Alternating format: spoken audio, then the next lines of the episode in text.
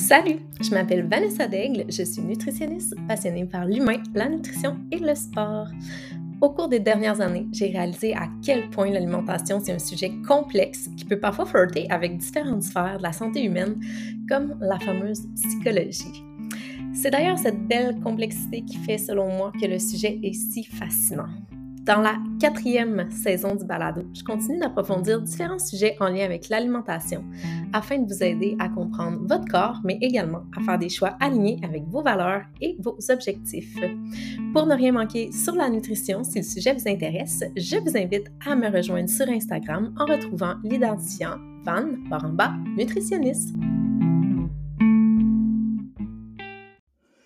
Salut! Donc, euh, avant de vous laisser à l'épisode de la semaine, je prends quelques minutes pour vous dire que les inscriptions de la session d'hiver sont maintenant lancées euh, pour le programme Qu'est-ce qu'on mange cette semaine? Donc, euh, je vous en ai parlé à quelques reprises au cours des épisodes précédents. C'est actuellement la session d'automne qui est en cours et on a full des bons commentaires. Donc, je pense qu'on a fait du beau boulot et que le contenu est intéressant. Alors, si tu découvres le programme, je t'explique rapidement ce que c'est. En fait, c'est un programme que j'ai euh, créé avec euh, ma collègue et amie Geneviève Plante, qui est créatrice de contenu, créatrice culinaire en fait, et qui a rédigé euh, plusieurs livres de recettes. Elle a également écrit des recettes pour, pour Catherine et pour Mitsu, le magazine Mitsu par le passé.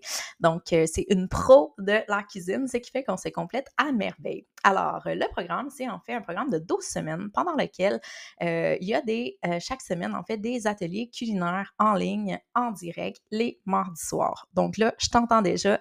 Si tu n'es pas disponible les mardis soirs, il n'y a vraiment pas de souci. Dans le fond, tout le contenu est enregistré et vous avez accès pour plusieurs mois là, suivant la diffusion. Donc, on fait quoi pendant ces fameux ateliers? Eh bien, euh, chaque semaine, on apporte une thématique différente. Euh, notamment, cet hiver, euh, je vous partage quelques thématiques qu'on va aborder. Donc, on a une semaine sur les salades repas, une semaine sur les légumineuses. On va également parler des dérivés du soya, donc PVD, fave edamame, tofu, tempeh, etc. Euh, une semaine, on va parler du sodium, donc des alternatives pour diminuer le sodium en cuisine. On va parler également des petites graines, donc euh, chia, chanvre, citrouille, lin, etc. Des épices et fines herbes. Bref, on a vraiment une belle planification, une belle programmation que vous pouvez découvrir euh, plus en détail au www.qu'est-ce qu'on mange cette semaine.com. Donc, chaque atelier, en fait, il y a une portion théorique pendant laquelle je partage vraiment des, astuces, pas des astuces en fait, c'est vraiment des infos pour démystifier tout ce qu'on peut lire sur le web, puis avoir la juste information par rapport euh, à l'aspect nutritionnel euh, des aliments qu'on vous propose. Puis, il y a vraiment des infos plus pratico-pratiques et des démos culinaires. Fait qu'on est vraiment en cuisine, Geneviève et moi, on vous montre comment les intégrer en cuisine, on vous partage des infos sur comment les choisir, comment faire des bons choix, euh, comment les cuisiner. En fait, là, on veut vous donner envie de cuisiner, vous inspirer et faciliter votre quotidien. Et pour supporter le tout, et on vous envoie un menu hebdomadaire qui a été créé par Geneviève et moi. Donc, c'est des recettes de nos recettes qu'on a créées et testées à multiples reprises et on s'assure que le menu est équilibré aussi. c'est un menu qui est flexitarien, disons ça comme ça, donc qui s'inspire un peu de la diète méditerranéenne, donc beaucoup plus de végétaux que de produits carnés, mais il y a quand même de la viande chaque semaine. Et on essaie de mettre également les poissons en valeur, poissons et fruits de mer. Puis, euh, si vous êtes végétarien, mais ben, il va toujours y avoir des alternatives qui sont suggérées aux produits carnés. Tout ça, là, fait que tout, tout, tout ce beau stock-là, l'atelier culinaire et le menu et le groupe Facebook, ben c'est juste 12,50 par semaine. Euh, fait qu'au total, pour les 12 semaines, ça revient à 150 Puis ça, c'est le prix d'une seule consultation en nutrition. Fait que c'est un big deal. tu peux aller t'inscrire dès maintenant au www qu'est-ce qu'on mange cette semaine? Ou tout simplement si tu vas aller chercher plus d'infos avant de prendre ta décision, eh bien tu retrouveras tout ce dont tu as besoin au même endroit. Tu peux également m'écrire à moi-même ou à Geneviève là, si tu veux discuter pour avoir un petit peu plus de détails. Alors sur ce, je te laisse à l'épisode du jour.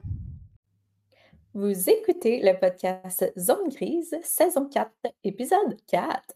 Aujourd'hui, je suis allée dénicher une petite perle du côté, euh, de l'autre côté euh, de l'océan. En fait, je suis tombée par hasard sur ces balados à elle, donc euh, une habituée quand même des podcasts.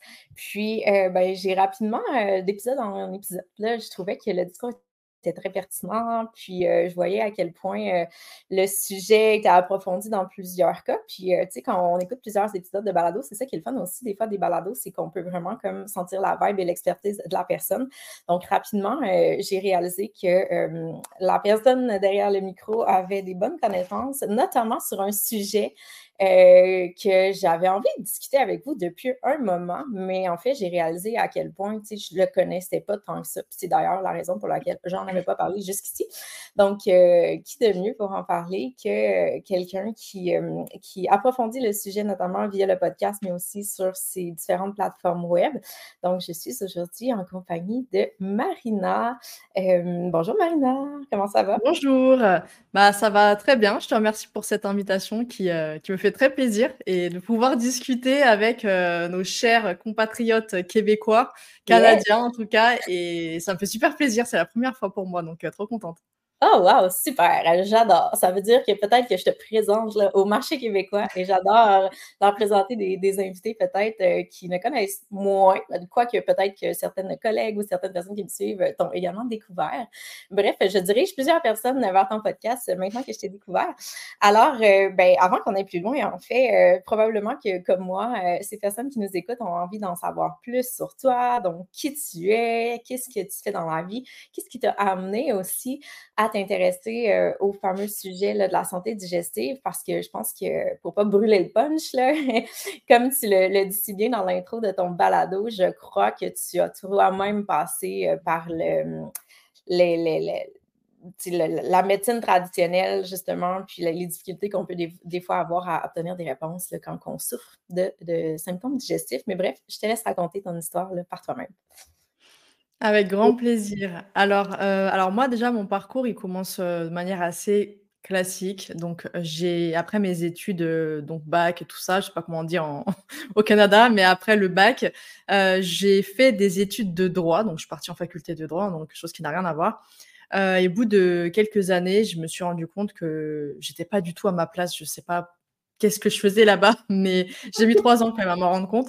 Euh, et après ça, j'ai voulu, euh, j'ai fait un genre d'année sabbatique où je me suis posée un petit peu avec moi-même pour comprendre, euh, ok, bon Marina, qu'est-ce que tu as envie de faire dans la vie concrètement, quoi. Et de fil en aiguille, moi, en, fait, en parallèle, j'ai eu des soucis de santé, donc qui ont commencé effectivement par la santé digestive. Et j'ai dû consulter pas mal de spécialistes, donc euh, des gastroentérologues, etc., des médecins et tout. Bon, on trouvait pas trop. Il y avait des diagnostics qui étaient posés. Hein. Euh, j'ai tout ce qui était en hit en termes de système digestif, je l'ai eu, hein, les gastrites, œsophagites et, et, tout ce qui va être colite et compagnie. Donc, euh, ok, super, mais les traitements proposés ne, ne fonctionnaient pas et jusqu'à un jour où vraiment j'étais dans un état où je ne, je ne pouvais plus m'alimenter en fait, parce que dès que je mangeais, j'avais l'impression que tout s'entassait sur mon estomac et que vraiment ça ne digérait pas du tout.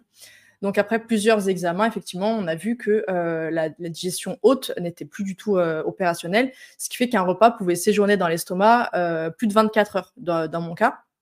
Donc ce qui était énorme et ce qui montrait qu'il y avait vraiment un gros problème à ce niveau-là. Donc bon, les traitements proposés ne fonctionnaient pas, malheureusement, donc on y reviendra plus tard. Mais c'est ce qui m'a poussé à me renseigner un peu par moi-même, sachant que je suis de nature très curieuse et plutôt très enquêtrice. Moi, je suis une adepte de tout ce qui est enquête, détective privé à la Sherlock et tout ça. Et euh, vers le droit, curieuse. peut-être, ouais, peut-être. et, et, finalement, de fil en aiguille, je me suis retrouvée avec cette approche dite bah, traditionnelle pour le coup, de la, de la médecine, de la santé, avec euh, la naturopathie, entre autres. Donc, il y avait plein d'autres euh, techniques, mais la naturopathie, entre autres. Et en fait, la manière dont la santé était abordée, bah, ça m'intéressait vachement et je trouvais que ça avait du sens dans le concept de, de prendre en compte l'entièreté de l'individu et non pas juste un symptôme à cet endroit et rien d'autre. Et en mmh fait, ça me parlait vachement. Et d'autant plus que moi, j'ai toujours été euh, très attirée par tout ce qui était le fonctionnement euh, du vivant. Et d'ailleurs, euh, je dis souvent cette anecdote, mais quand j'étais en, cours plus jeune, euh, au lycée et tout ça, ma, matière préférée, c'était les sciences de la vie et de la terre. Sauf que en dehors d'être prof de sciences de vie et de la Terre, on ne proposait rien d'autre. Donc, donc, comme quoi, finalement, aujourd'hui, ça se, c'est littéralement en lien avec ça. Et j'avais quand même cet appel vers tout ce qui était plus euh, naturel et au-delà du naturel, plutôt de ce qui est en accord avec le, mécanisme de la vie, la complexité du corps humain. Et, et c'est comme ça que de fil en aiguille, du coup, je me suis retrouvée en école de naturopathie. Et comme euh, bah, malgré tout ce que j'apprenais, etc., je voyais pas de résultats en fait sur euh, la sphère digestive, qui voilà, mes problèmes digestifs continuaient d'être euh, d'être présents. Et donc là, j'ai fait d'autres recherches personnelles qui m'ont mené à cette histoire donc d'hypochloridrie. Et, et j'ai décidé tout simplement d'en faire mon mémoire parce qu'on n'en parle ni en études de, ni en faculté de, de médecine, euh, mmh. ni en, études de, naturopathie en fait. Donc je me suis dit, bah, je vais faire euh, quelque chose là-dessus. Et voilà où on en est venu. Mmh c'est tellement intéressant parce que je ne sais pas si toi, de ton côté, euh, Marina, tu es en France, hein? Oui. Oui, c'est ça. Je ne sais pas si en France ou vous vivez un peu le même topo, là, mais nous, au Québec, là, euh, les gens qui se ramassent dans le système de santé, et puis qui ont mis un test en gastro, puis que finalement, ça se sode par on ne sait pas ce que tu as, puis justement, on ne trouve pas les réponses, on n'est pas capable de t'aider. Il y en a des tonnes. Tu sais, moi, j'ai l'impression que tous mes clients, en fait, l'histoire que tu racontes, c'est l'histoire de comme 90% des clients que j'ai en santé digestive. Comme c'est comme s'il n'y avait pas de solution, effectivement. Mmh. c'est, le fun de voir qu'il y a quelqu'un qui a poussé ça plus loin. Puis c'est, intéressant ce que tu dis, que dans le fond, ni au côté, ni du côté de la naturo, ni du côté des écoles de médecine, dans le fond, on, on t'a amené vers ça. Là, mais je pense qu'en fait, par rapport à la santé digestive, on a encore énormément à apprendre en, tant que société. Là. Il y a encore plusieurs casse-têtes mmh. là-dedans. Euh, mais bref, on pourrait en discuter vraiment longtemps. puis, dans le fond, ben, on pourrait peut-être débuter avec euh, c'est quoi l'hypochloridrie, parce que là, nous, on, sait de quoi on parle, mais je pense que les gens qui nous écoutent n'ont euh, aucune idée. Alors, qu'est-ce que l'hypochloridrie? Alors, en fait, pour bien comprendre ce qu'est l'hypochloridrie, il faut revenir un petit peu au mécanisme même de la digestion. Donc, on va aller vraiment très, très brièvement. Mais en gros, durant le processus de digestion, et notamment haute, on a l'estomac qui va sécréter plusieurs choses, dont l'acide chlorhydrique, que j'ai tendance à, euh, on va dire, à faire un petit raccourci en appelant le HCl. Mhm. Et donc, euh, cet acide chlorhydrique, il va avoir un rôle super important, donc je vais y revenir. Et en fait, pour que la digestion soit optimale, donc Idem au niveau de la digestion basse, il faut déjà que la digestion haute soit optimale et pour ça, il faut que le pH de l'estomac durant la digestion, soit inférieur à 3. Donc en gros, c'est super, super acide. Donc, en, voilà, par définition, l'hypochloridrie, ça va être euh, lorsque le niveau d'acide chlorhydrique au niveau de l'estomac durant la digestion, il va être très bas, voire même euh, inexistant. Et quand il est inexistant, on parlera même là de d'achloridrie plutôt que d'hypochloridrie. Euh, et donc, voilà, c'est quand le pH de l'estomac, en gros, il va être supérieur à 3 durant le processus de digestion. Mmh puis là, tu nous dis que c'est super important. Puis justement, on comprend bien, même pour les troubles digestifs bas, que si au niveau, tu sais, tout ce qui se ramasse en bas, finalement, passe par en haut. Donc, si ça ne fonctionne pas bien en haut, évidemment que ça risque de pas bien fonctionner en bas. Mais pourquoi c'est aussi important que notre estomac soit acide? Alors en fait, il faut avoir une, acidité gastrique suffisamment euh, présente pour permettre d'autres mécanismes de digestion. Donc, par exemple, déjà dans un premier temps, ça va permettre euh, la production de tout ce qui va être euh, sécrétine et euh, cholécystokinine, qui, elles, vont permettre la libération de la bile pour la digestion des, graisses, entre autres, euh, mais aussi la libération des enzymes digestives qu'on connaît, voilà, tout ce qui va être amylase, protéase et lipase. Et pour ça, en fait, il va falloir vraiment avoir un déclencheur au niveau du système digestif. Et ce déclencheur, c'est le pH, euh, en fait, du, du chime qui va venir arriver au niveau du duodénum, qui doit être suffisamment bas, donc ça doit être suffisamment acide pour qu'il y ait ce mécanisme d'activer. Donc ça, dans un premier temps, on se rend compte que ça va agir sur la digestion des lipides, mais aussi euh, des glucides et des protéines avec euh, cette histoire de, voilà, de, bile et d'enzymes euh, digestives. Mhm. Mais également, en fait, ça va permettre aussi l'activation euh, de la pepsine, qui normalement est inactive euh, au début. Et en fait, c'est comme ça que le métabolisme des protéines va pouvoir être fait de manière optimale. Donc, si cette pepsine n'est pas activée par l'acide chlorhydrique, eh bien, on se retrouve avec un métabolisme eh bien, complètement... Euh, franchement, c'est très difficile de digérer sans... Enfin, les protéines, en tout cas, qui demandent beaucoup, beaucoup d'énergie digestive sans acide chlorhydrique. Donc, la dégradation va être incomplète au niveau des protéines. C'est pour ça qu'on va vraiment avoir un impact sur l'ensemble de, la digestion et notamment, comme tu l'as dit tout à l'heure, au niveau de la digestion basse. Donc, euh, ça, c'est toute la partie digestion. Mais après, il y a aussi un autre problème dont on ne parle pas beaucoup et qui est tout de même super important.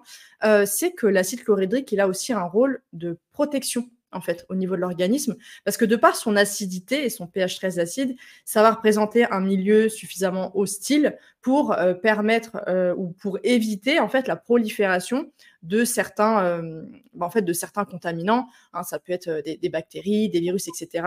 Que ce soit aussi bien externe ou même interne. Donc c'est pour ça que pour réguler tout ce, tout ce microbiote interne, on a besoin d'avoir suffisamment d'acidité au niveau de l'estomac. Mmh. Puis là, dans le fond, j'ai l'impression qu'il y a probablement des gens qui nous écoutent et qui disent Ah, mais il me semble qu'il y a full de monde qui ont trop d'acidité. On nous parle tout le temps de surplus d'acidité. Pourquoi, en fait, c'est si peu connu l'hypochloridrie? Puis pourquoi est-ce qu'il y a autant de diagnostics d'hyperchloridrie? Alors ça, euh, j'ai plus le nom du docteur, euh, du docteur en tête, mais c'était lui, c'est un docteur américain qui avait fait une expérience et qui avait constaté au final que euh, la très grosse majorité des personnes qui le consultaient pour des problèmes de reflux, enfin ce qu'on classifie habituellement comme de l'hyperacidité gastrique, eh bien, il s'est rendu compte qu'au final, ces personnes étaient en situation d'hypochloridrie. Donc, elles n'avaient pas trop d'acidité, mais au contraire, elles en avaient pas assez. Et le problème, effectivement, c'est que lorsque euh, l'acidité gastrique va être insuffisante, ça va faire en sorte que les sphincters, en fait, euh, au niveau du cardia, donc qui empêche justement les, les, liquides et tout ça de remonter, eh bien, ça va permettre justement à ce sphincter-là d'être suffisamment tonique pour éviter que ça remonte. Sauf que s'il n'y a pas suffisamment d'acidité gastrique, ce sphincter-là, il va être beaucoup plus euh, relâché et donc on peut avoir plus facilement des remontées en fait. Donc c'est pour ça que c'est assez euh, vicieux comme, euh, comme symptôme parce qu'on peut se dire mais non mais je ressens l'acidité donc j'en ai trop. En fait non. Et ça c'est un très gros problème parce que comme tu l'as dit aujourd'hui ils sont diagnostiqués comme étant hyper chlorhydriques. Au final il y a trop d'acidité et comme on va le voir, ça va être euh, une catastrophe dans la prise en charge parce que la très grosse majorité des gens qui souffrent de ces symptômes sont en réalité en situation d'hypochloridrie et on continue de leur donner des traitements qui vont continuer à empêcher l'acidité euh, d'être produite correctement. Donc mmh c'est un, c'est un très gros souci effectivement. Puis, comme tu disais tantôt, en fait, tu disais qu'on était en euh, hypochloridrie si le pH était plus bas que 3, c'est bien ça? Je pas te... Était plus élevé. Plus élevé, justement. Plus élevé et plus ça va être alcalin, effectivement. Oui, c'est ça. était plus élevé que le 3, mais on s'entend que, euh, tu sais, mettons qu'on a un pH à 4, c'est quand même encore acide. Donc, on peut avoir une sensation de brûlure, tu sais, si ça s'en va dans l'œsophage où on n'a pas la, la, la muqueuse n'est pas, est pas faite pour protéger de cette acidité-là. Donc, c'est acide encore, mais pas assez mmh. acide pour l'estomac. C'est ça, je pense aussi qu'il peut y avoir confusion au niveau des gens. Puis, qu'est-ce qui fait qu'on se ramasse avec ce problème-là d'hypochloridrie? Est-ce que tu sais, c'est quoi qui cause ça? Alors, il y en a plusieurs et honnêtement, avec euh, toutes les personnes que j'ai pu avoir en consultation, quand je, peux voir ça autour de moi ou même à travers toutes mes, mes recherches et lectures, le problème numéro un, c'est toujours le même. Ah oui? C'est le stress. Ah oui! Ah non, pas le stress. ah si! Parce qu'en fait, le, stress, en fait, quand on parle de stress, on parle clairement d'un déséquilibre du, du, système nerveux euh, et également du nerf vague. Et ça, c'est super important. On en parle de plus en plus aujourd'hui. Le problème qui se passe, c'est que quand l'organisme est face à un état de stress, donc il peut prendre diverses formes, hein, ce stress, eh bien, l'organisme, durant cet état-là, il va réduire drastiquement ses fonctions digestives et les sécrétions digestives, parce que sa priorité, quand il est en état de stress, c'est quoi? C'est la fuite. c'est absolument pas de la digestion. Donc, on se retrouve euh, avec un organisme qui, de fil en aiguille, va euh, bah, réduire sa sécrétion d'acidité au niveau de l'estomac. Et ça, ça va poser problème. Et le, clairement, le stress chronique, euh, l'hypersollicitation du fameux système orthosympathique, et donc après le déséquilibre du nerf vague, qui est lui la branche principale de notre système nerveux parasympathique, qui est censé nous, freiner justement. Et c'est dans cet état-là qu'on va pouvoir bien digérer. Mais aujourd'hui, il y a un réel déséquilibre de par notre mode de vie. Euh, de par le stress euh, voilà, qu'on ressent au quotidien, la charge mentale. Enfin, il y a énormément de sources de stress et on n'a plus suffisamment de repos adéquat avec notre mode de vie. Là où avant, la quantité activité, source de stress et repos était en général assez, assez équilibrée, aujourd'hui, euh, les ressources et la dépense sont complètement déséquilibrées. On se retrouve avec cette problématique-là. Donc pour moi, c'est le point numéro un en termes de cause. Après, il y en a plein d'autres, euh, plusieurs. Donc, ça peut être justement la, prise des, fameux inhibiteurs de la pompe à proton, les IPP. Donc, ça, le but étant de réduire justement l'acidité gastrique, la production d'acidité gastrique. 1, 2, 3, 4. La production d'acidité gastrique, c'est dur à dire quand on dit plusieurs fois. Et donc, euh, eh bien, en fait, forcément, ça peut, euh, sur le long terme, empêcher l'organisme de refaire sa production euh, normalement. Donc on a ça. Après, on va avoir aussi des carences, euh, notamment les carences en zinc et en sodium, parce que le, corps, on l'a dit, tu l'as dit toi-même, l'acidité gastrique, euh, l'HCl, c'est quelque chose qui est super acide. On met une goutte sur la main, ça vous brûle à un point, voire même ça, ça, fait un trou, quoi. C'est super puissant. Donc le corps, il doit se protéger aussi de, son, de, de, bah, de son propre HCl au final pour éviter le fameux ulcère. Ça, c'est ça, l'hyperacidité gastrique en général, c'est ça. Mmh. Et donc, euh, pour éviter euh, ce problème-là, le corps a besoin des ressources pour créer son fameux euh, mucus, pour protéger les mucus de l'estomac. Pour ça, il faut du zinc, il faut du sodium. Sauf qu'il y a beaucoup de carences aujourd'hui, plus particulièrement en zinc. Donc ça, ça peut être également une, une cause. Après, tout ce qui va être pathologie de la thyroïde. Oui, vas-y. Ben, parce que la, seule chose qui me vient en tête, c'est qui qui a ça dans la vie, une carence en sodium en 2023, là où le sodium est partout? Genre, ça, ça existe pour vrai? Ouais, mais le zinc, c'est différent. Parce qu'il faut vraiment des deux, justement. Il faut vraiment du sodium et aussi du, zinc. Donc, Et ça, ça peut être après, attention, parce qu'il y a des personnes, de par certaines indications alimentaires qui, des fois, ne sont pas toujours pertinentes, vont complètement arrêter toute source de sodium. Mmh et ça, il y en a, parce que la seule source de sodium, la vraie, la plus complète, c'est le vrai sel de mer au final. Enfin, sel de mer ou, ou, sel qu'on peut trouver, c'est Himalaya et compagnie, mais le sel de manière générale.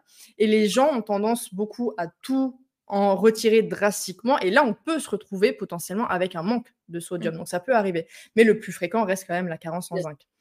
Donc après, il y a les problématiques d'hypothyroïdie. Hypothyroïdie et hypochloridrie ont été reliées. Hein. Donc euh, l'une amène l'autre. Donc c'est un vrai cercle vicieux. Euh, tout ce qui va être aussi, donc c'est des, problèmes un petit peu auto-immuns, mais tout ce qui va être euh, la présence d'anticorps, d'antifacteurs intrinsèques et euh, anticellules pariétales. Donc ça, ça se voit sur des, bilans sanguins notamment. Donc c'est avec des pathologies comme la maladie de Birmer qu'on appelle aussi l'anémie pernicieuse. On peut avoir cette problématique-là en, en, cas de maladie auto-immune. des déficiences enzymatiques donc ça, c'est surtout avec, tu sais, le manque de mastication dont on parle tout le temps. Euh, et puis après, les, problématiques digestives qui vont faire que bah, c'est mal assimilé. Donc mal assimilé, donc carence nutritionnelle, et on se retrouve avec euh, les dysfonctionnements dont j'ai parlé euh, plus tôt. Quoi. Après, il y a un peu plus rare, mais soit l'excès de protéines, soit le manque de protéines euh, drastique, c'est-à-dire que les personnes qui arrêtent du jour au lendemain de manger toutes sources de, protéines, euh, souvent c'est quand il y a une tendance à aller vers le végétarisme ou le végétaïsme et qui est mal fait le switch où il n'y a pas suffisamment de protéines de qualité à côté.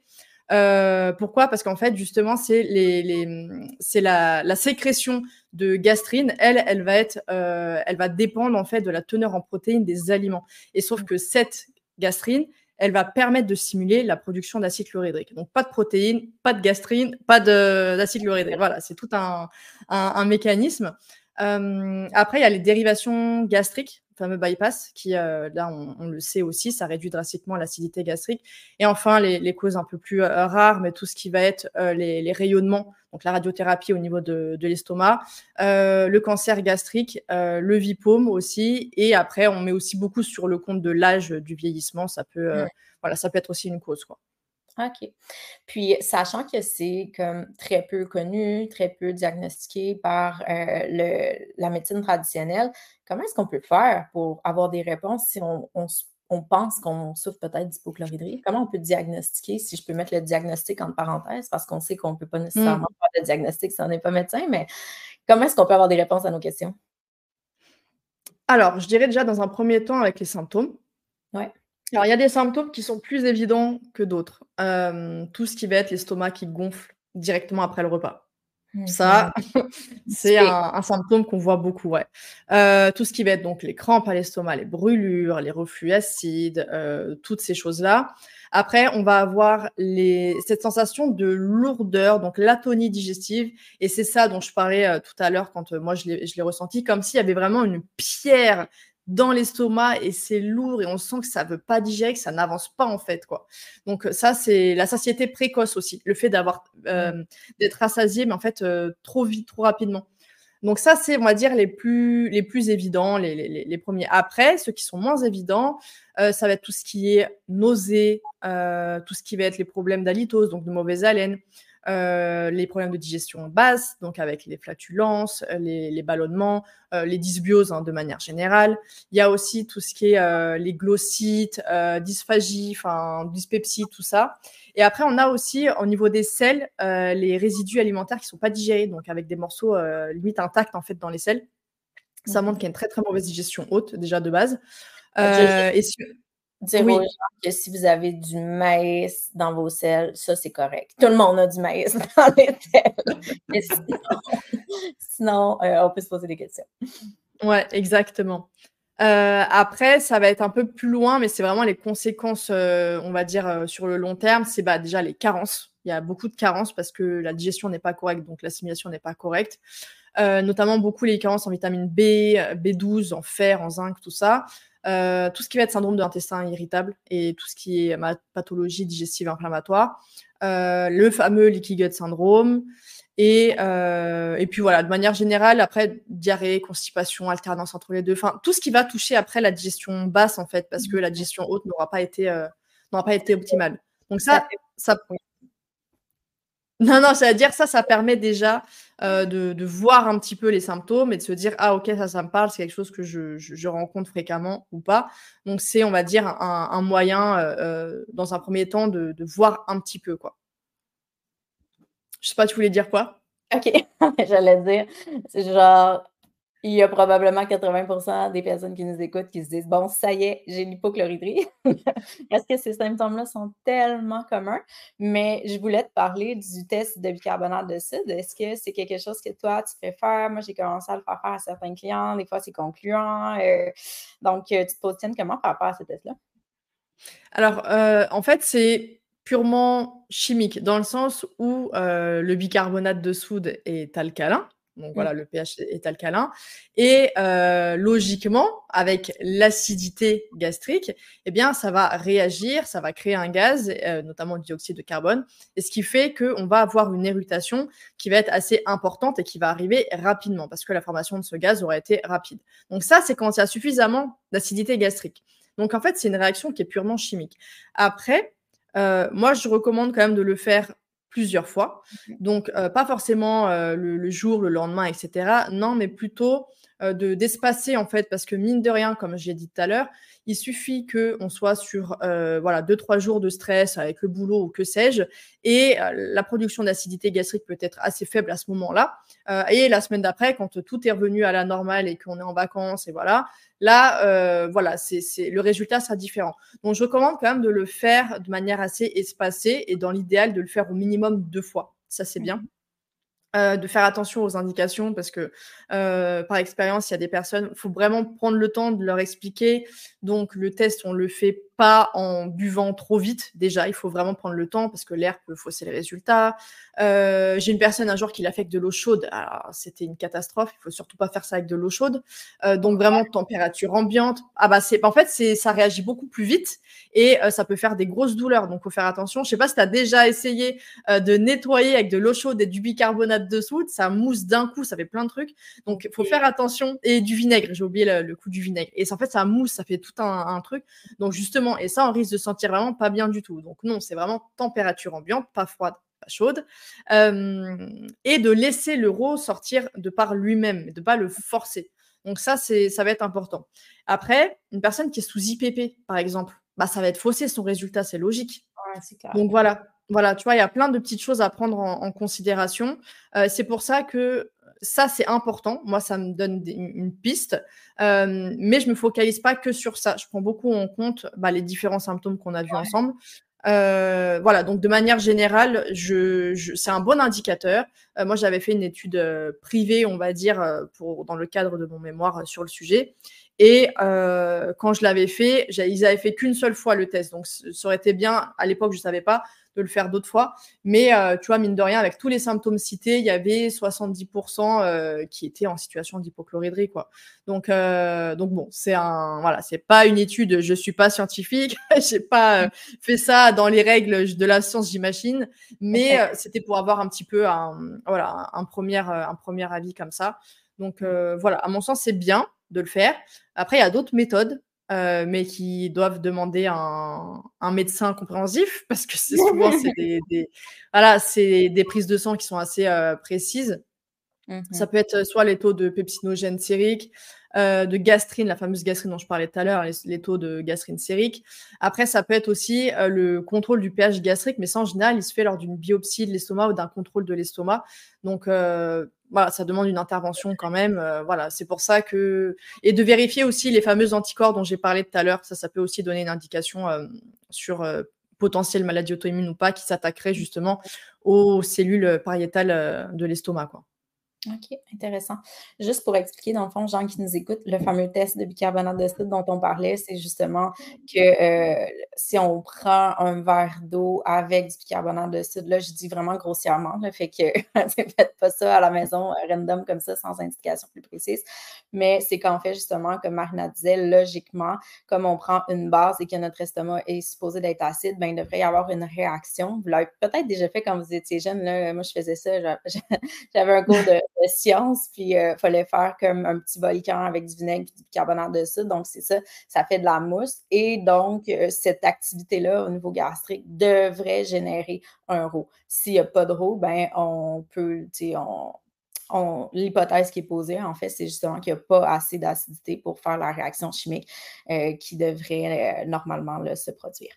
Puis là, la question que tout le monde se pose, mettons qu'on a l'impression qu'on souffre d'hypochloridrie, qu'est-ce qu'on peut faire pour ramener un estomac plus d'acidité au niveau gastrique?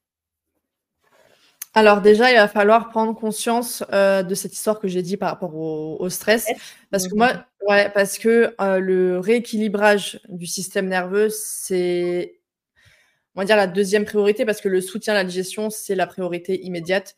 Euh, mais sans rééquilibrage du système nerveux, on n'aura pas de résultat sur le long terme. Moi, je sais que hum, quand je faisais les, consultations naturaux, euh, tout le temps, je mettais tout le temps l'exercice de cohérence cardiaque, et si possible à faire avant chaque repas, pour justement euh, activer le nerf vague et pouvoir activer une bonne, une bonne digestion.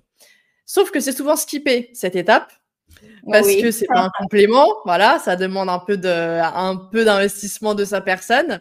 Euh, et c'est problématique parce que du coup, sans rééquilibrage du système nerveux, euh, avoir des résultats sur le long terme, c'est compliqué. Donc c'est pour ça que de mon côté, j'agis tout le temps sur le, système nerveux, donc ça peut être euh, exercice de respiration. Il y a aussi certaines, euh, certaines plantes, certains compléments. Enfin, il y a pas mal de techniques, ça va dépendre de, tout un chacun au final.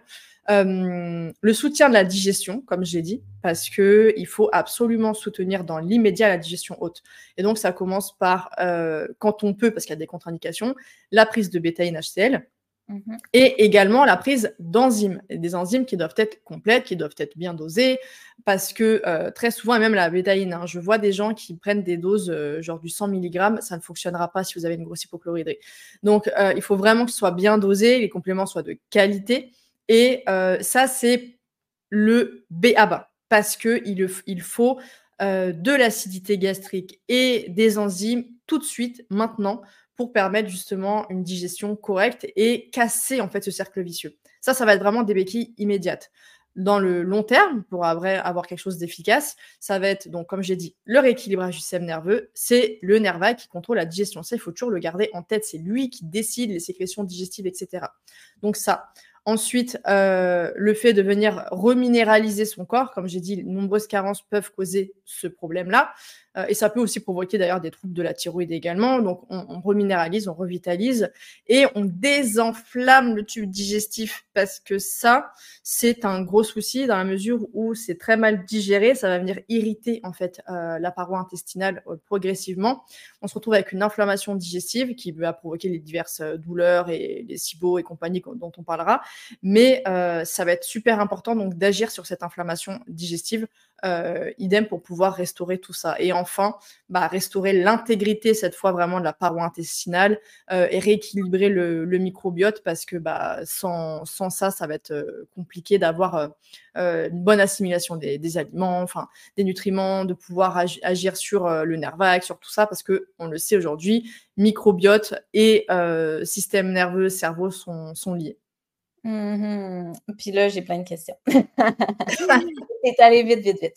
Là, dans le fond, tu dis soutien à la digestion. Je vais te ramener un peu par rapport à HCL, euh, bêta-N, les enzymes. Mmh est-ce que tu peux nous donner, parce que je sais qu'il y a beaucoup de professionnels euh, de la santé aussi qui, qui m'écoutent. Puis en fait, tu dis, c'est important de donner des enzymes de qualité, des bons dosages à HCL, mais ça ressemble à quoi un enzyme de qualité, puis ça ressemble à quoi un bon dosage de HCl? Ouais. Alors déjà, pour le dosage en termes de bétaïne HCl, je recommande celui qui est le plus souvent proposé, à savoir à peu près 600 mg euh, par dose. Donc euh, après, ça va être adapté. C'est pour ça que moi j'aime bien, euh, là avec le, complément avec lequel je travaille, l'avantage c'est que c'est un cachet qui est sécable. Donc ce qui fait que au bout d'un moment, parce qu'en fait, l'objectif, c'est pas de rester sur, sur, mmh avec HTL, et ça, on en reparlera. Mais justement, après, ça va de diminuer les doses. Donc, l'avantage, c'est qu'on peut casser ce, ce, comprimé et du coup pouvoir l'adapter. Parce que logiquement, si le process se fait correctement, bah, en fait, l'acidité va revenir. Donc, au bout d'un moment, on aura besoin de moins d'acidité. Et donc, si on continue avec des doses de 600 mg, et ben, en fait, ça va nous faire mal. Ça va nous brouiller parce qu'il y aura trop d'acidité. Donc, 600 mg à peu près, en général, c'est la dose, euh, la dose classique qui fonctionne, qui fonctionne bien. Après, pour les enzymes, moi, je recommande plutôt les enzymes de source végétale.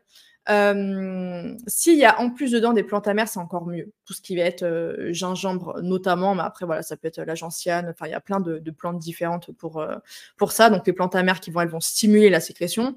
Mais de manière générale, avoir bah, les lipases, les protéases, les cellulases qu'on oublie beaucoup, qui peut être très intéressante même en cas de SIBO par exemple, et tout ce qui va être, bah, donc j'ai dit amylase, lipase, cellulase, il m'en manque un, protéase avec les protéases. Il faut vraiment un ensemble euh, de. En fait, il faut vraiment que ce soit à, action, on va dire, sur tous les nutriments, euh, parce que c'est. Euh, en fait, il faut remplacer ce que le corps, pour l'instant, ne, fait pas correctement. Donc, voilà, avoir l'ensemble de ces enzymes-là.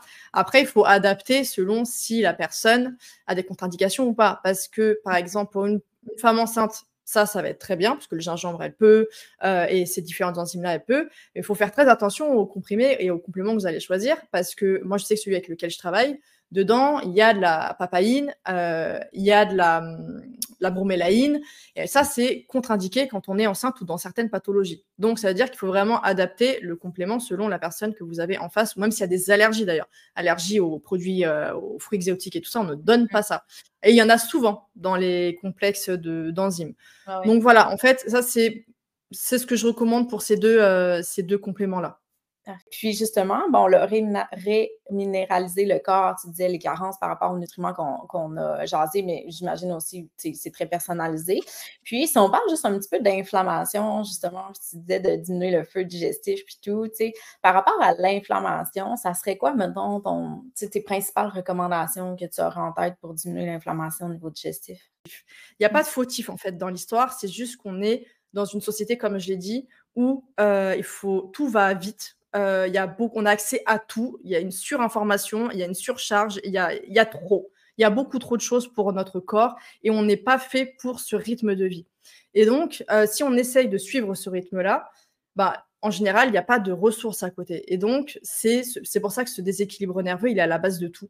Euh, à chaque fois, je le répète, mais l'inflammation, qui sait qu'il la gère c'est le nerf vague qui va contrôler. Si le nerf vague est déséquilibré et qu'il n'est pas activé, l'inflammation au niveau du corps humain, elle va se développer. Et on se retrouve avec des pathologies auto-immunes, auto pardon, et d'autres inflammations euh, chroniques de manière générale. Et on sait aujourd'hui que l'inflammation chronique, c'est quelque chose de très euh, problématique dans notre société, qui elle-même est liée au stress oxydatif. Enfin, voilà, les gros problèmes en fait aujourd'hui. Et donc, on se retrouve avec des systèmes qui sont fragilisés et à qui on ne donne plus l'opportunité de fonctionner correctement.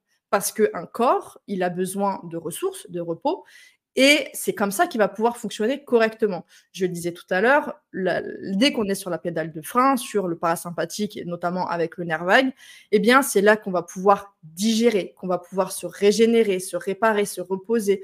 Euh, voilà, tout ce qui va être mental, physique, physiologique, c'est grâce à ça mais aujourd'hui, on est tout le temps sur la pédale d'accélérateur. Même quand on scrolle sur les réseaux sociaux, on est dans un état de stress, on active en fait notre euh, système nerveux orthosympathique. On n'est jamais en fait en état de frein, en dehors des peut-être, euh, je sais pas, trois semaines dans l'année où on est en vacances.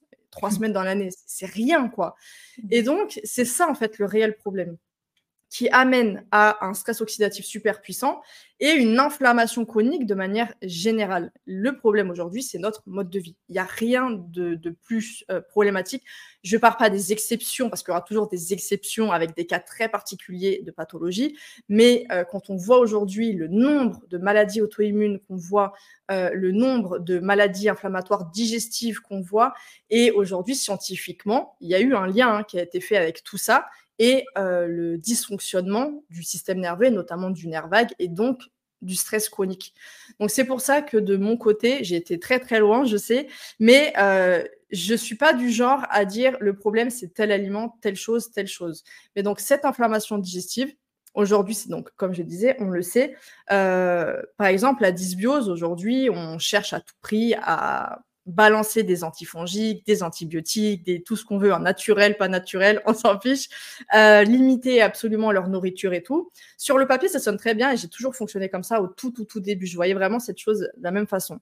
Sauf qu'aujourd'hui, et que d'ailleurs, ça fait pas longtemps qu'on sait, par exemple, je prends l'exemple du régime sans FODMAPS, aujourd'hui, on sait que sur le court terme, c'est bien, c'est, ça marche sur les symptômes, mais ça ne guérit pas, ça ne soigne pas du tout le, problème. Mmh. Euh, et que, au contraire, sur le moyen long terme, dans la mesure où ces FODMAPs, ce sont les euh, carburants de notre microbiote, parce que mmh. c'est avec ça qu'ils se nourrissent, et c'est avec ça qu'ils font les acides gras euh, à, chaîne courte et, tout ça, et eh ben en fait, ça a un impact néfaste sur notre microbiote et donc en fait sur le long terme sur notre santé digestive et notre santé globale et notre santé immunitaire. Donc c'est pour ça que le fait de cibler un problème ailleurs que là où il est en réalité, ben, en fait on perd beaucoup plus de temps. Et cette, cette dysbiose, on sait aujourd'hui qu'elle est reliée à l'inflammation chronique. Il y a eu des études qui ont été faites et qui ont montré que sans donner d'antifongiques ou quoi que ce soit sur des personnes en état de SIBO, eh bien, juste en proposant des compléments, euh, je pense notamment à la boswellia et curcuma, qui sont les plantes de référence pour euh, l'inflammation digestive, eh bien, juste avec ça, mine de rien, ils ont réussi donc euh, à, à, réduire, je crois, de plus de 70% les symptômes liés au, SIBO, euh, ce qui est énorme en fait. Il n'y avait pas d'action sur les bactéries en soi, mais vraiment sur l'inflammation digestive. Donc on sait aujourd'hui que l'inflammation digestive est à la source de nombreuses problématiques, dont les intolérances alimentaires. Euh, après, c'est même pas des intolérances, souvent c'est des hypersensibilités alimentaires. Euh, tout ce qu'on voit, les problèmes avec l'histamine, enfin toutes ces choses-là qui vont poser problème. Donc numéro un, agir sur l'inflammation digestive.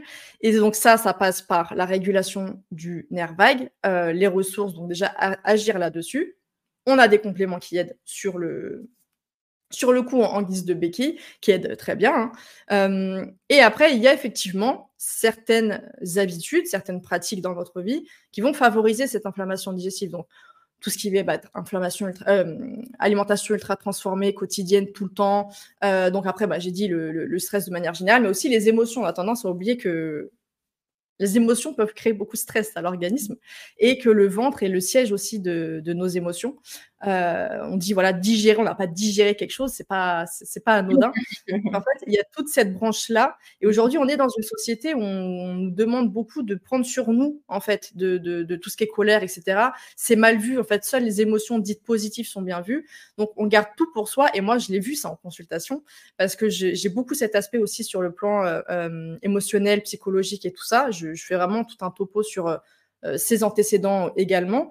Et en fait, je me rends compte à chaque fois qu'il y a toujours eu justement des événements qu'il a fallu prendre sur soi ou des choses qui sont mal passées, etc.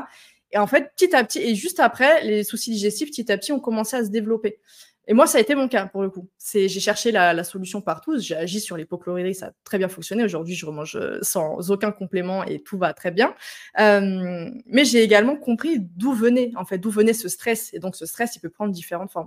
Ça peut être des émotions, ça peut être des relations, ça peut être le travail, ça peut être tout un tas de, choses. Donc voilà, je me suis lancée dans un monologue, mais euh, c'était important pour moi de faire cette chose. Ouais, ouais, mais je comprends j'absorbe.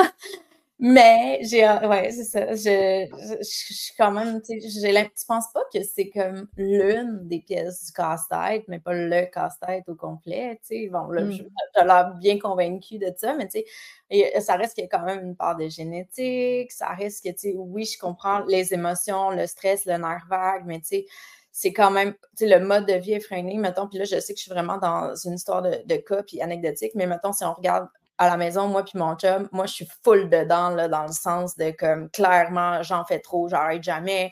Euh, genre, le, fameux mode de vie qui s'arrête pas, je suis all-in là-dedans. Mon chum, il est full relax, lui, genre, euh, tu sais, il y a une job qui permet de faire en sorte qu'il travaille pas tant que ça. Genre, il, c'est tout, le temps moi comme qui est trop, puis lui qui est full relax. Lui, il a des troubles digestifs, puis moi, pas pantoute. Tu sais, je sais que c'est juste un cas, mais tu sais, j'ai l'impression que c'est l'une des pièces du casse-tête, mais pas la totalité du casse-tête. Je ne sais pas comment tu perçois ça, toi? Alors, moi, effectivement, je ne dirais pas que c'est. Euh, quand je parle du déséquilibre du système nerveux, c'est pas le stress comme on l'entend.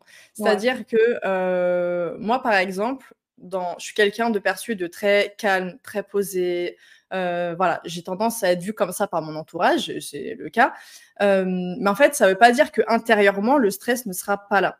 Et, en, et, et, à côté, je connais des personnes qui sont super, bah, comme tu l'as dit, vraiment très dans, dans, le speed et tout, et qui ne sont pas plus stressés que ça à l'intérieur. Pourquoi? Parce que euh, déjà, le stress, c'est pas la nervosité, c'est deux choses différentes. Euh, le stress, comme j'ai dit, ça peut être euh, le stress, ça peut être euh, physiologique, hein, ça peut être plein de choses. Tu vois, quand tu te tu te fais mal, as un même le sport, c'est un stress pour l'organisme, tu vois. C'est vraiment dans ce, dans ce sens-là.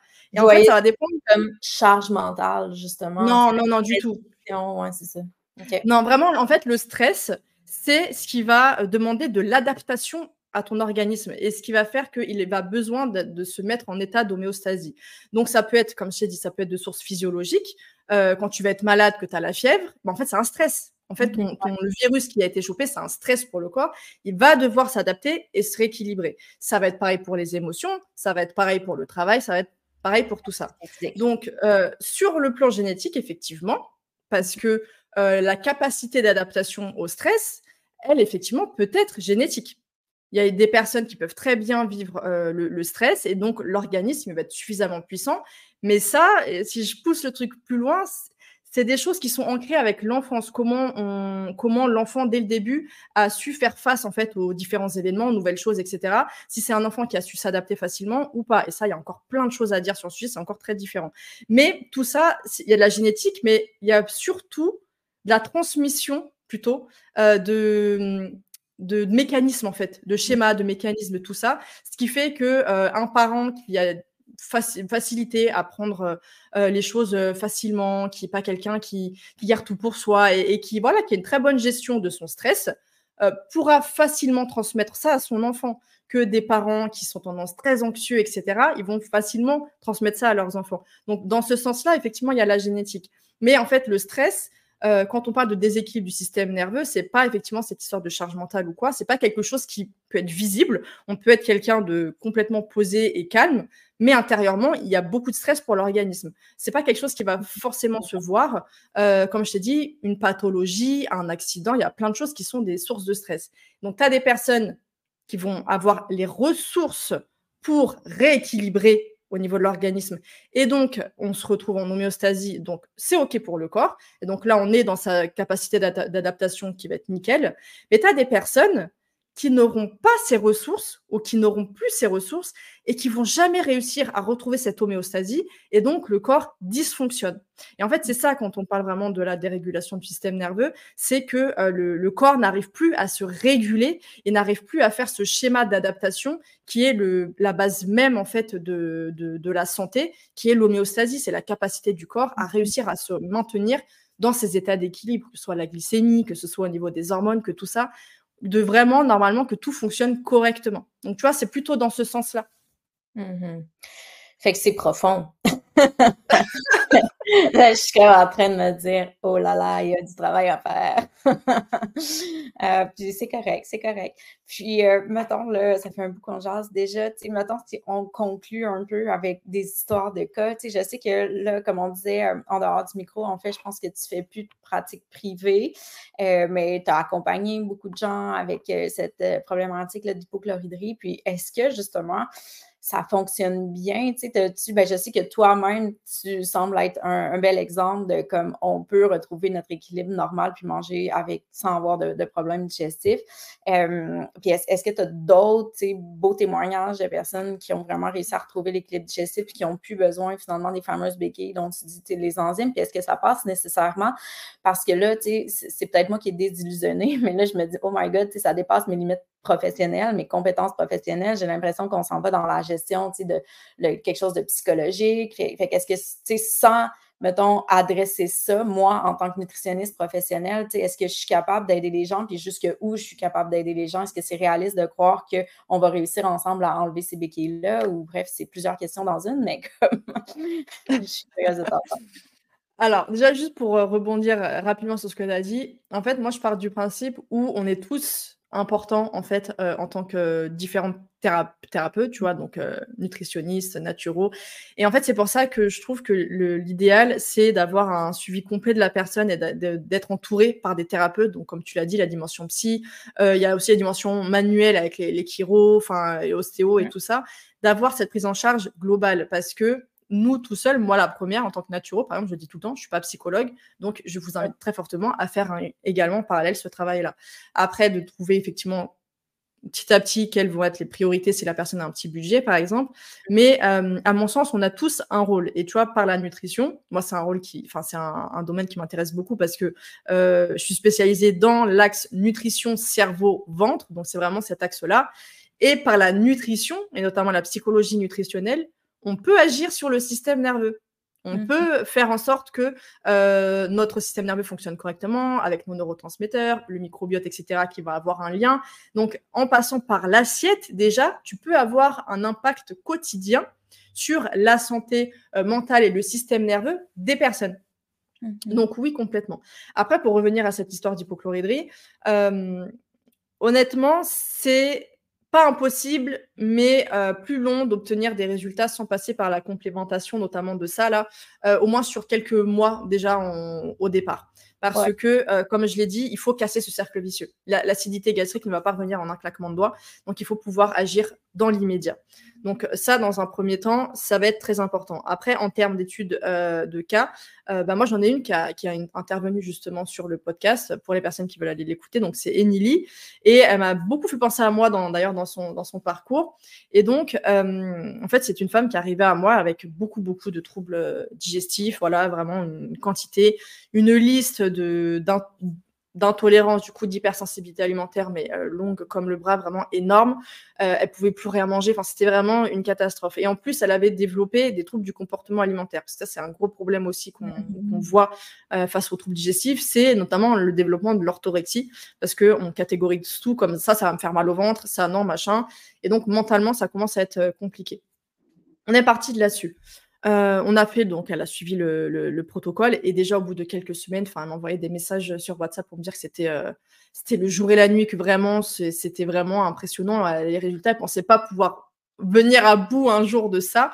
Et plusieurs, plusieurs mois après, on avait refait même un point, je crois, on s'était revu presque un an après et, euh, où tout était, euh, tout était nickel, quoi. Elle avait plus besoin de ça pour digérer.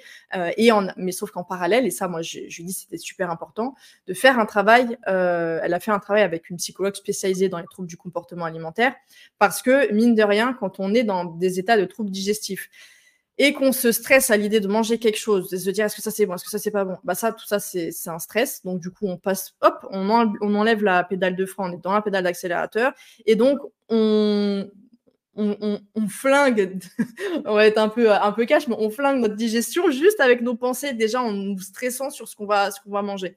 Et donc, c'est problématique. C'est pour ça que je voulais vraiment qu'elle agisse là-dessus euh, pour retrouver plus de sérénité face à son alimentation et donc pouvoir envisager le repas plus calmement, en plus de la complémentation, de, euh, du rééquilibrage voilà, du système nerveux. Enfin, il y a tout ce système, y a tout un protocole assez long que j'ai pu mettre en place et qui a permis effectivement aujourd'hui euh, de plus en avoir besoin. Et comme je reprends mon exemple parce que du coup, je, me connais le, mieux, quoi.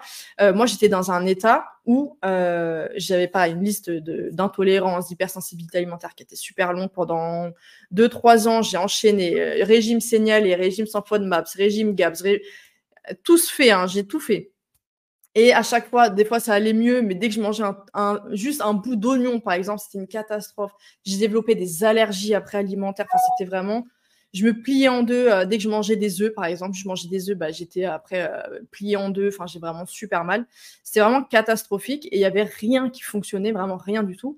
Le moment où j'ai commencé à me. Quand j'ai créé mon protocole pour le mémoire et que j'ai commencé à l'appliquer, c'est la première fois de ma vie que j'ai pu remanger sans avoir des douleurs. Donc au début, il y avait des aliments, il a fallu que je les réintègre doucement parce que oui, quand ça fait euh, trois mois, six mois qu'il y a des choses que tu manges plus, bah, en fait ton corps il réagit comme quelque chose de c'est étranger, j'ai plus l'habitude, donc hop, on réagit violemment. Mais petit à petit, si tu vas en douceur, si tu réintroduis progressivement et tout, bah, tu vois, aujourd'hui, j'ai pas besoin de ni d'HCL, ni d'enzymes ou quoi que ce soit pour digérer, pas du tout. Très intéressant. Donc oui, c'est possible. c'est le but d'ailleurs. Oui, ben oui, je sais. Merci beaucoup, Marina. Donc, si les gens veulent te retrouver, te discuter avec toi, euh, en apprendre davantage sur le sujet, à quel endroit est-ce qu'on peut te retrouver? Alors, partout, c'est ma vie et moi. Donc, que ce soit sur Instagram, euh, sur mon site internet, vous allez pas, pas un, deux, trois, vous allez avoir pas mal de, ressources, euh, comme tout ce qui va être voilà, articles de blog et tout. Et puis le podcast à votre pleine santé, où euh, voilà, j'ai fait deux, deux, épisodes sur l'hypochloridrie, donc je parle de tout ça, et plein d'autres choses également, parce qu'on parle de, de, tout ce qui va toucher à la santé de manière générale, physique et mentale. Donc, donc voilà pour me retrouver. Merci beaucoup, Marina. Avec plaisir. Merci de Bye bye.